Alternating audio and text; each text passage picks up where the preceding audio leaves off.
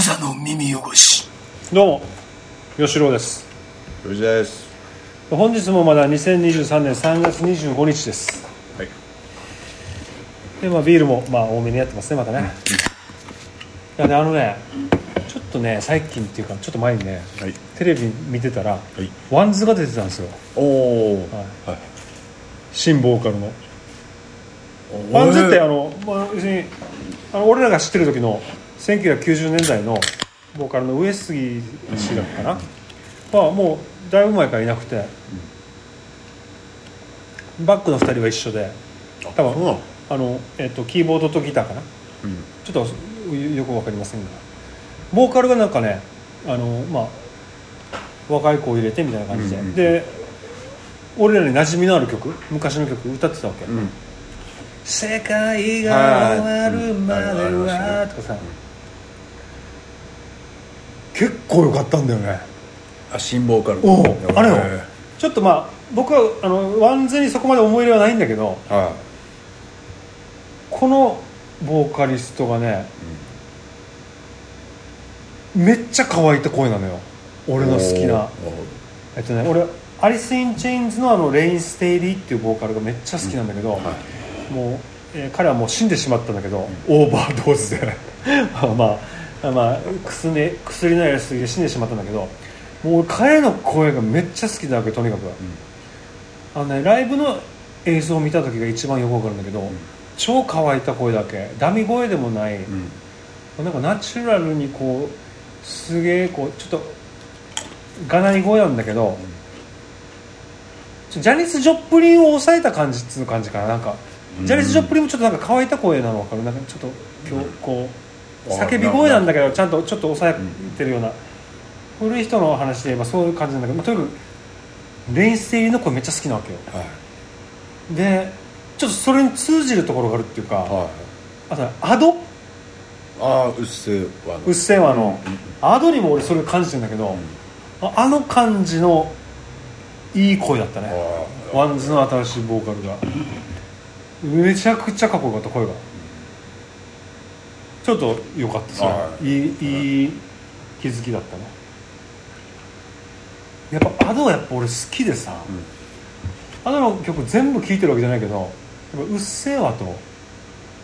あと「ワンピースのあは映画の「フィルムレッド」ってやつで「歌」っていう、うん。あの歌姫の役で歌の部分この曲歌ってるところは全部このアドが歌ってるんだけどこれはやばいね鳥肌何回聴いても鳥肌なかったです。最近聞いたんだけどいやあれはねこれこの話もしたかもしれないけどとにかくね彼女はねとっても練習したと思うわけ、才能爆発だけどとにかく。才能爆発してんだけど、なんか自分勝手な意見だけどとっても練習したと思うわけ。才能はああった上でね、で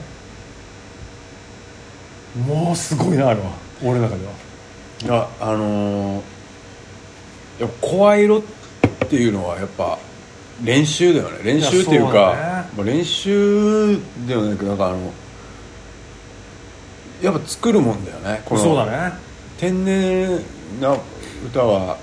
昔はさ喋ってる声とさ歌う声が一緒の方がいいみたいな人もいたわけ？なんか。ああるし、うん。なんかなんだろうな。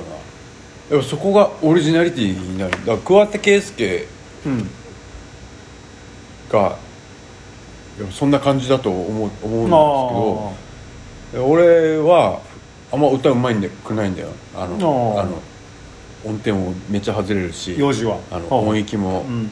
全然高くないんだけど、うん。桑田佳祐のモノマネしたら なんか音程とかあったりあなるほどね。あのああるよね。気持ちも乗るしなるね。なんか恥ずかしさもなくなるんだよそうね。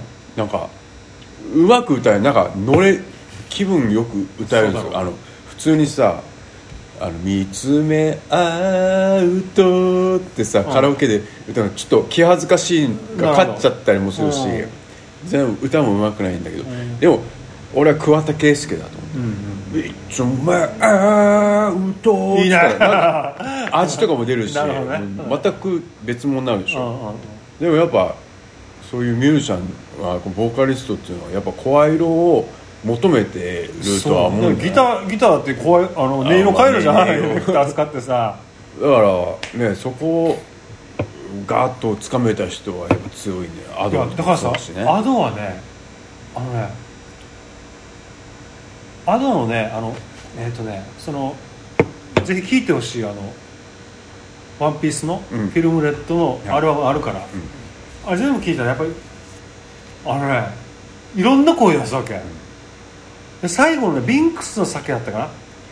ビンクスの酒を届けに行こうって歌があるんだけどあれとかディズニーだわけもう、うん。声が、はい。やあれはねすごい。あれがいくつなんだろう？もう二十歳ぐらいなのかな？いやいやいやあれはすめっちゃすごいよ。いややっぱさやっぱ声はなかなかのもんだと俺はもう思うんだよね。いや思いますよ、それはらやっぱ AV とか見てるとやっぱそんな感じる。アダルトビデオね。アダルト。うん。なんかめっちゃ可愛くてめっちゃスタイルも良くて、まあ、演技もうまいと、うん。演技っていうのお前まあ、演技。本本本気じゃないの？あれは。演技。が 本気でしょ？あれは。でもやっぱねそこに声があの別に喘ぎ声とかじゃなくてもいいんだよ。あの やっぱ声質よ。あやっぱちゃんと気持ちいい人はねやっぱずっと見れる。んですよ演技じゃないの？何気持ちいい人って何？だから声が気持ちいい人。あ声気持ちいい人ね。うん。あのいい声ってことあさやっぱいいいい作品だなってこう。ちゃんと見れるなっていうのもある。だからあの AV なんてもう早送りのあれじゃんね。あのもう僕もあの現代人なんで早送りですよ。もう早送り産物じゃんね、はいでもやっぱちゃんと声がしっかりしてる人は、意識してやってる人は、あのやっぱ早送りせずに見れたりもするんですよ。なるほど。いやあれさあれよ。ちょっと変わるかもしれないけど例えばよあのよすごい鼻から抜けるようなあの喋り方するいやらしい声を出すために？うんうんわかる、うんそれはもうううざいよ。だからそれってさあのねド S 系 AV に多いわけなんか。あド S であのこう耳元でこの「すいませんそんなもん」みたいななんかそんな人がいるんだけどそれをたまに見ると昔専門学校にいたあの一個上ぐらい先輩の女の子がさピザハウスでバイトしてた時のことを思い出すわけ？わかる？あわかる。なんかだ女子も女子で 男子も男子だけどなんか女子も女子でやっぱエロモデルってあると思うんですよね。だからこういうのが男の子がエッチな気分になる声でしょ？でそれをさてやつでしょ。あのピザですねあのピザ屋さんのバイトでやってたけどその人その人は、あのさそのなんかさ「いらっしゃいませ」って言ったわけ「いらっしゃいませ」もう真似できないんだけどもうそのあのド S のあの AV で見るような、あの言い方だったわけ、何なんだろうなと思って。今でもなんかこう疑問に思うだからななんだろうあのあのお男で考えるとなんかなんだこの運転でさバックをバックにバックするときにこのなんていうこのあサイドシーあの助手助席の手席のさ後ろこのサイドシートをこう後ろから抱くみみたいな。仕草がかっこいいでしょうとかさこのネクタイをこう緩めるの。仕草がどうせ女子好きなんでしょうみたいなのを実践してる系でしょ？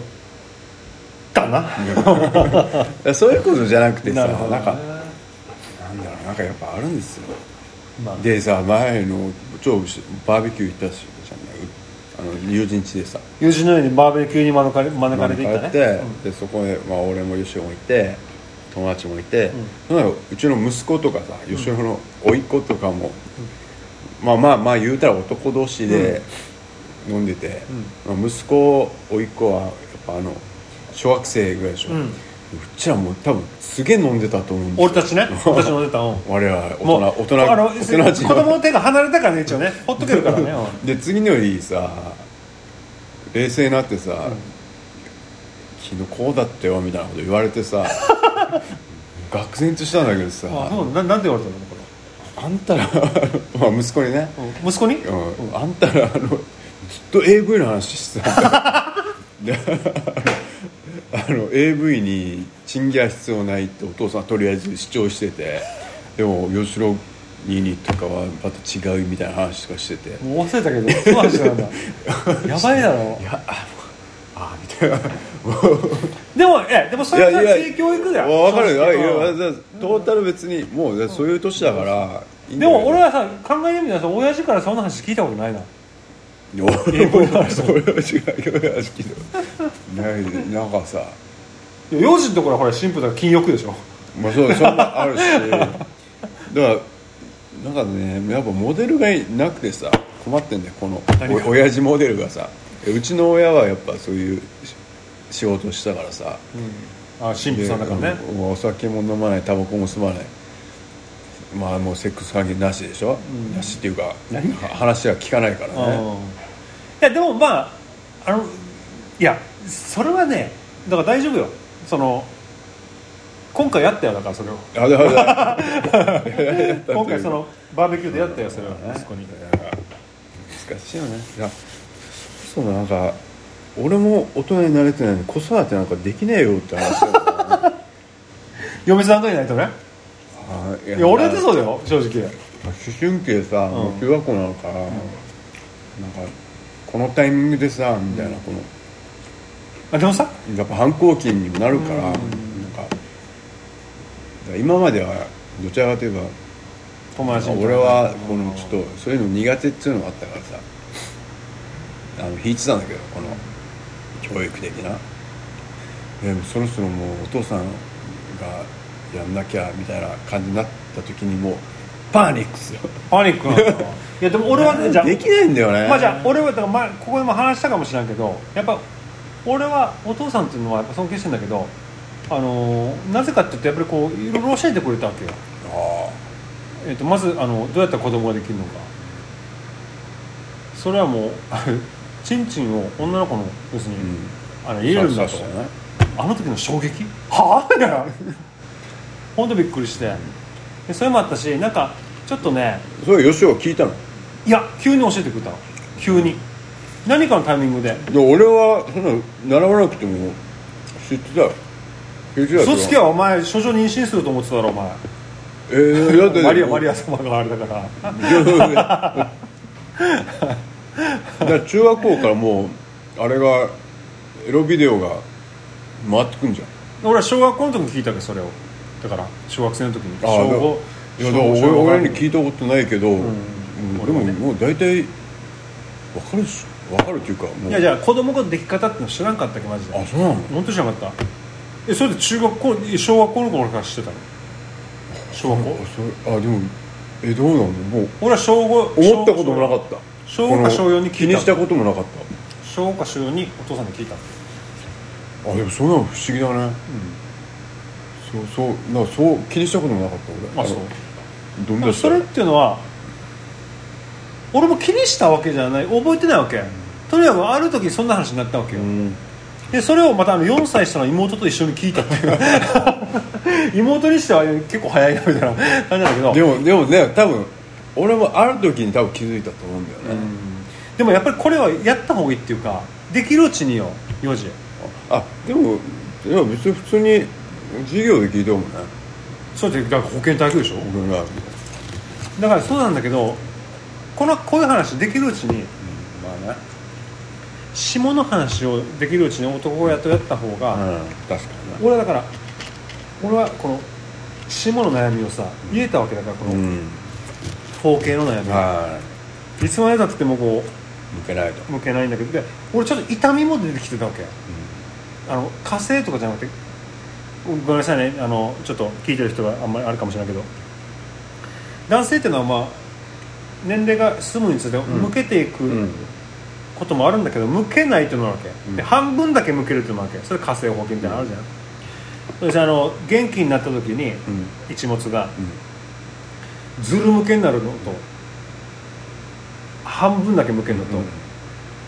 全然向けない、全然向けない時あのえっ、とねチューしたことない人がチューする口の状態なんだよ、うん。あのうーんチューっていう、うんで俺そうだったわけ。だからこう元気元気になっても全然もう人顔も見せないわけ、でちょっと痛いなってなってたわけだから。これどうなのってことをお父さんに相談したらお父さんも一緒だっあそう。たと、これどうした？の向いた向けて。向きなさいって言われて。あ手で。で自分でバシッと。でちょっと前によあの小学4年生だったの時にちょっとその向いた状態を見たことがあったわけ。あの病院行った時に、うん。だけどちょっとなんか海がいや海が溜まってたのかな？分からんけど。汚れが溜まってたのか知らんけど。なんかちょっと痛みを伴うちょっとなんか変なのが出たことがあったわけ。海みたいなのが、でそれで病院お母さんと行ったらまあもう病院の先生がズルンってこうむ向きよったわけよ、ちん。そんな状況になるって知らんから。さお父さんみたいなチンコになってさ急に。これみたいな。であの青赤黒いわけ。はい。だからエイラエイリアンみたいな感じだからとにかく。でそこにこうあのなんか脱脂面でこうちょんちょんするわけ。消毒みたいな感じで。これ痛いわけ痛いわけ痛いわけですよ。でそれを小4ぐらいの時に見れたからあむくっていうのはそういうことだって一応なんとなく分かっててでそれでじゃあ分かったむく。でもお父さんに注意点を言われたわけ。しばらく痛いぞと。パンツ履くじゃん脱ぐ時にペリッとこうくっつくっつくから粘液と。痛いぞと言われたけどまあ頑張れと。な感じで言われてそれ頑張って俺はもう申請ムケムケですよ僕は。っていうことも相談できたからね、親に感謝親に感謝よほら。ヒップホップもララッパーだったら歌にできる。うん。本当だよね。感謝 父に感謝だよな。あ父に感謝。うん。ですよね。いややっぱこういう話できる方がいいよ。なかなか今思うとお父さんがちょっとたまに隠してたあの裏ビデオも見てたんだけど、あれもわざとだったのかなみたいな。でもなんかね、まあ、でもやっぱそうだよねなんかやっぱそういうのがないと、けうん。だって昔だって昔のそうじゃん。そういう AV だとか漫画とか情報ない時はさ、村の長がさこどあの男どもを集めて教えるんでしょとか それを父親が担担うようになって。でもあのバーベキューでさ、うん。よかったと思うよ。ここれがリアリアルな。うん。みんなお前らもこんな話してってな。男の慣れの果てってこんなんだった 男の慣れのっていうのは一旦分かるといい、まあよかったかもね。そうだよそういう楽しみがあるっていうのも後で分かるんじゃないかな。で幼児の子供も中1だって今度中一だよもう。もうどうしなんか分かんねえよ。いや恐ろしい恐ろしいね。分かんねえな。いややっぱだから我々だったらさ、うあのブリーフがさトランクスに切り替わったタイミングだよね。んなったか？中1で？なったよ。もうあそっか。俺お母さん言ったもん俺。あの白いパンツ嫌だ。っつってなるほどね。だから劇的なさ劇的な変化やな。変化がもう着るものが変わるからね。そうだね。急に。制服になるしずっと。制服になるしだから私服だってさもう今までこう半パンじゃん全部、うん。この七分だけああ七分だけの。膝ジーパン膝下が見えるやつ。俺たちの時ねまあ今もそうだと思う。今もまあ。おしゃれのあれは違うけど、ん。大体もうそこからあれでしょ長ズボンになってくるでしょ。ジーパン。ジーパン。とかさそうだね劇的な変化があるんですよ。前髪気にしたりね。そう。そうね。そうなんですよ。中1になったらね中1でさがうん。中1が一番だから、うん。あの俺はその性性に目覚めた時はもう、そうあるんだけど、あのちょっと俺が結構意外とびっくりしたことはこの息子が中学生になるなるもするけど、とりあえずちょっとびっくりしたのがこのランドセルをやっぱりちゃんと6年間きっちり持つんあ。持つんですよね。今のキノコはみんなそうだな。うん。しかも全く汚れてないというかう俺の時はやっぱこの皮がさベリベリベリと剥がれてたりさ、あのぺったんこになってたりしたんですよランドセルんビックリマンの汁大量に入ってもってるし。も うあのまあだね。汚しスタイルですよ、ああなんだなんだ、うん、汚し加工が入ってるんですよ。あのああそうだった、うん。ダメージ加工でダメージ加工入ってて。ナチュラルダメージね。あそうそうそうう。んナチュラルかどうかわかんないでもなんかろ6年間だよ。6年間ね。そうなんです。カバンを6年間毎日さ持ってたランドセルがもうめちゃめちゃ綺麗なの、うちの息子の。やっぱ荒れてないんだよね。荒れてない。あ生活があ学校がね。学校もそうだし社会もそうだしあまあ、家庭もまあ良かったかもしれないけどでもうちらだ前シャナさんとも話したんだけどだうちの息子も反抗期になって、うん。でも、まあ、俺らが通った反抗期とは全くちょっと違うかもしれない。全然違います。だうちはとりあえず1階は壁とかあの飛びドアとかドーンしましたよね。確かに。蹴った蹴った。壁蹴る。全くないし。まだまあまあもうちょっと今かもしからかもしれないけど。だなんかでもやっぱ明らかに違うのねあのちょっとよだから全員よ本当にまあおとなしいい子よだっていうのね。全員おとなしいマジで。俺それはわ悪いこと言ってた。全然思わないけどモラルが多分上がってるんですよ。でもさやっぱりよあの、まあ、こんな言い方は悪いけどよ。ちょっとよ東京リベンジャーズが流行り始めてから、ちょっと悪いのが出てきた、ね、意味わかる？東京リベンジャーズの流行りからだと俺は思うんだけど、うん。あれからよ、うん。ちょっとあの特攻服じゃないけどなんかあやヤンキーがよ、うんちょちょっと増えた。近くにさあのいるじゃん、チャリンコ暴走族みたいなの分かる？あでもなんか今あのそのふ府警情報では、うん。今から行く中学校あるんですけど、うん。ちょっと悪くなってきてますよ。あやっぱそうなんだ。僕東京リベンジャーズだと思うよ。ああそう。うん。なんかグルこうそういうグループがうん。23組なんか対立しグループができてるみたいうん。この学校の中でこの同級生の中でうん。グループが2つあってうそこがどうも揉めてるとんなるほどね。僕東京リベンジャーズの影響マジであると思うこれは。なんかねいいいと思うよ。ななんかさ。あまあちょっと負荷がないとな。そのなんかね。生きにくさっていうのがさない。まあいや俺は俺たちの時生きにくすぎたんだよ。過ぎたかもしれないけど。今さちょっとぬるすぎるのは確かにぬるすぎる気はする。でもその方が一番いいんだよ、でも理不尽なさちょっと暴力とかがまあね。なさなさすぎて今。あまあ先生からあったじゃん俺たちの場合。先生からあったよね。理不尽な暴力がね、あった。で今こ今理不尽な暴力がないから要するにただあの何信号無視さえしなければあの危険な目に遭うこととかないわけよ、それ考えるとちょっとぬるすぎるから少しの負荷はあった方がいいかもしれんな。ちょっと殴られるぐらい、もしかしたらね理不尽に本当はそんなこと嫌よ。嫌よ。でもちょっとそういう可能性があるってことをちょっとないこの覚悟しとかんとよ。俺幽霊話とかもそうだっけ、うん。子供がさああのちょっとオカルト体オカルトにちょっと体制があるようにっていうこともちょっと、あちょっと気持ちがあるわけ、ああなるほどね。なんかこう急に大人になって聞いてしまった時に、えそれ本当なの？みたいな。でそれでいくら払えば払ってくれるの？みたいな。なるのが嫌だからちょっとオカルト体制もつくんじゃないかと思ってるわけ今よ。多分よ。ぬるいわけよこう。あのああ分かあいやす暮らしやすいんだよ。る、暮らしやすいんだよ。それはとてもいいことなんだけどなんかちょっとよ波風が立たなすぎてちょっとちょっとあのスーパーフラットってスーパーフラットだと思うよ今超平面。分誰も誰も暴力振らないわけよ。かる分かる。それが素晴らしい世界なんだけ素晴どらしい世界。急に来た場合その暴力がちょっと対処できないと思うわけよ、俺たちだからカツアゲされないようになんか靴下に靴下に繊維入れるとかやったじゃん。た。なんかそういう危機感がないわけよ。絶対。もう今の子供たちって。カツアゲされないから。でもある時カツアゲされた時に精神的ダメージがひどいじゃん。ひどいひどい。もうもう立ち直らない学校行きたくないってなると思うわけ。だからそのなんかちょっと負荷をさちょっとちょっとなんかかかっとかんとよ。はねなんか平和な世の中をこう欲してきたけど確かにこう平和だけじゃやっぱりバランス取らんと。うん。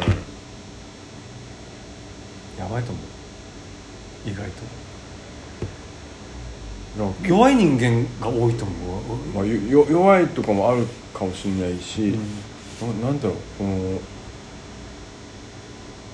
なんかいろいろこう芸術にも関わってくると思うんですよ。このやっぱ社会が芸術になっていくもんだから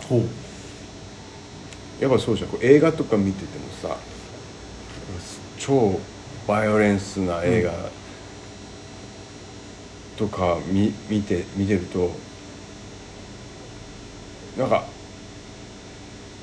ありそうでないけど、うん。まあ、絶対ないから、ん。しょ見ててなんか、まあまあ。こういう世界があんだって思うじゃん、うん。から、まあ、面白いなとか思うし、うんうんこの暴力描写ででそれを芸術的に見せてるってなんかやべえなとか思ったりするじゃんね、でもそういうのが全く経験う俺らは経験少なくあるからこういう暴力に対してのさなんか私生活怖いとかさうんなんか昔なんか昔やられたこともあるし、うん。やったこともあるし、うん。あの大人がそういうことを先生とかやってたのも見せてきたし、あ暴力ってこんな感じだよなっていうのは一応実体験としてあってああるね。ああの記憶にうんあるじゃんね、うん。強烈にあるそうそうその上のこういう映画とかのさ、うん。表現がこの暴力表現ででもちょっと芸術的に撮ってるのがあった。らなんかそういう楽しみ方というか、うん。見方ができるんだけど今のそういうのが全く暴力とかさあの変なものが社会の中でこの悪とされてるものがない全くない状況でこう現実世界に起きそうない。そう起きてない、うん実体験してない状況で育ってきた子たちがこのいやメインになってくるんですよねそうだしだからやっぱりあのだからその限度を超えるのかもしれないね。見たことないからあのあそうだね。その暴力の限度を見たことがないから。この人たちが書く暴力もしかしたらこのなこの人たちの中にバイオレンス表現をしたい作家さんが、うん映画監督とか行ってきた時にどんな絵作品になるのかとかそれもそうだし現実世界の子供たちがなんていうか例えばあのナイフで脅す時にあの俺らの時ではちょちょっとこれ脅すってなちょっとちょっと切るだけで血が出ただけであの、まあ、次は殺すぞみたいなのがあるじゃん、なんかなんか感覚的にうん。ビビらしといて、うん。そして「すいませんでした」ってありますね。はい。でもそのちょっと切るっていうのが知らんからその現代の子供たち、めっちゃ一回目で深くやって殺しちゃうみたいな。あほら手なんかさあの死ねないと思うじゃん、でも手って死ぬじゃん結構あの切ったら。血管のあれで出血で。なんかそういうのがないかな暴力の限度がさ、うん。あの分からないっていうかさあまりにも暴力に触れてなくて理不尽な暴力に。俺ら俺ら知らない知らない程度の理不尽な暴力を受けてるんだよ一応、だから分からないっていうかさ死ぬ暴力を。いや俺らの時代が良かったというようなもう最悪の時代だったけどあまりにもこう暴力を受けてなさすぎて理不尽なことを。なんか社会に出た時になんかちょっと怖いなっていう。でもでもだから変な話だからそういうのは必要ないないってことなんですよ。いやいやだから突発的に出会った場合よ。だからあのだから俺らが今までだ想像しえない犯罪は起きると思うよなんでこうなったのって犯罪は絶対起きると思うよ。怒る？起こると思う、うんこのだから全員が完璧なわけじゃない。この不幸って絶対起こるから、ん人の生き死にっていうのうんは、あの絶対防げないもんだから。でもその理由とかさ方法とかが、だから我々が想像してないそうだから前さバイオレンスで繰り広げられる。さっきもちょっと言った人を殺してみたかったとかとかももっとぶっ飛んだ、あの感覚とかあのあの人はそうじゃん。あの映画にもなってるけどあの、えっと老人ホームをさ、うん。の40何人かさ、あの人はもうなんか正義でやった感じですよ。彼の中でね。ねあれでもで統合失調症じゃないけど、まあ、精神にうん。じゃあ異常をきたしてると思うよあれは、いやもう変なな、まあ、ニュースタイルのさ統合失調症が悪いって言ってるわけじゃない。統合失調症であの殺人を犯すやつなんていあのめったにいないからね。そういうことではない。あのなんか犯罪を犯す人はいないけどもですごいこじらせたんだと思うあれは。なんかまあ、まあ、バイオレンスはニュースタイルにまあ絶対なるよね。なるね。こうこの先ね。なるね、なるね。だからそこを対処するためにやっぱりオカルトに触れておくことがいいと思います。僕的には子供にはオカルトを聞かせる飲み聞かせるムーを買い与えること一冊。毎月。不思議だよね。まあだからあまあまあ世の中回っていくんでしょうね本当ね。そんな感じで。あのああいやいやしゃべってしゃべっていいよ。ごめんまだいいよ。いいよ。大丈夫。人ね殺すとかなんたらは絶対悪いことじゃんね、うん。と思ってるけどでもヒットしてる映画とかさ漫画とかアニメとかもなんかそれありきのやつがやっぱ絶対ヒットするじゃんね。そうだしなんかさあのそういうのは俺はもう一つ好きなんでしょうね。やっぱそうだし人って。俺があの今思ったのは人を殺すの何が悪いんですかっていうスタンスの漫画って結構いっぱいあると思うわけ、ん。最近、うんうん。そういう概念。そう言ってるやつがちょっとかっこよく書きすぎだと思うんだよね。その言うあの犯人的なやつ。犯人というか、なんかちょっとあのなんていうかな細表っていうの、うん。で目もちょっと少し細くてでちょっと長髪気味のうん。痩せ型で、少し暗い影のあるようなかっこいい犯人像っていうかさを描きすぎだと思うんだよね。なんかそれに憧れるって絶対あると思うと思うんだよね。人を殺すの何が何がおかしいんですかみたいな。別に弱肉強食でしょみたいな。うん。ありきたりな俺たちからしたらありきたりなもう漫画なんか設さこのさ冷めた狂気っていうのはやっぱ結構憧れ。定憧れるよね。やっぱうちの息子ともそういう気はあるんですよ。でもさ分かる。それは誰誰もが通る。絶対あるよね。誰もが通る。それは誰もが通ギャります。ップギャップ萌えっつ。そうそうそう誰もが通ります。でそれを現実にするっていうのは、まあ、おかアホなことで正直。それになんていうかそこはそうなんですよ。それはそれは黒歴史なの自分の中の。だから俺そこに対してなんかあうっせえとかちょっと思うんだよね。いや分かる分かる分かる。殺すんだったらもうもう情熱的に殺しなさいよってちょっと思うんですよ。あ殺すとうんかこれ暴力やるんだったらうん別に食うなななんでかかっこいい感じしてんのってちょっと思うんですよ。そうそうそう。どうせ殴ったり切ったりするんでしょうって時になんかクールにやっちゃうのとかってなんかなんか気持ち悪いなと思って。漫画ですから、漫画のまあ設定ですよ。サイコパスに憧れるっていうのが多いねだからね。サイコパス。気持ち悪いサイコパスってかもうことはもうかっこいいじゃんちょっと。サイコパスってまた漫画もあら。あれね。ずとか、まあ、かっこいいんだよそれは悪く悪いわけじゃないんだけどやっぱりこうかっこいいのが問題よな。いやいやまあそうじゃない。かっこよくないと読まないから漫画は。まあ問題じゃないかもしれない、それが現実ではないっていうことを知らんといかんよな。でも若い時はやっぱりこう。いや自分なんかそうだったよね。そうだそうだそうだ。やっぱククールになりたいじゃん。そうおわいやうんそうそう絶対そうよ。絶対そうかっこよくなりたかったじゃんあの時も。まあね。まあこんな感じではい。はい。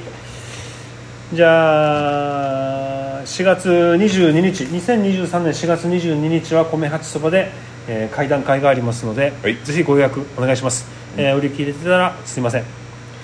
であとそうね。よしあと1個ぐらい取れる？あよしじゃあそれで。そんな感じで。はい。じゃあまたいずれ。いいずれクザの耳汚し。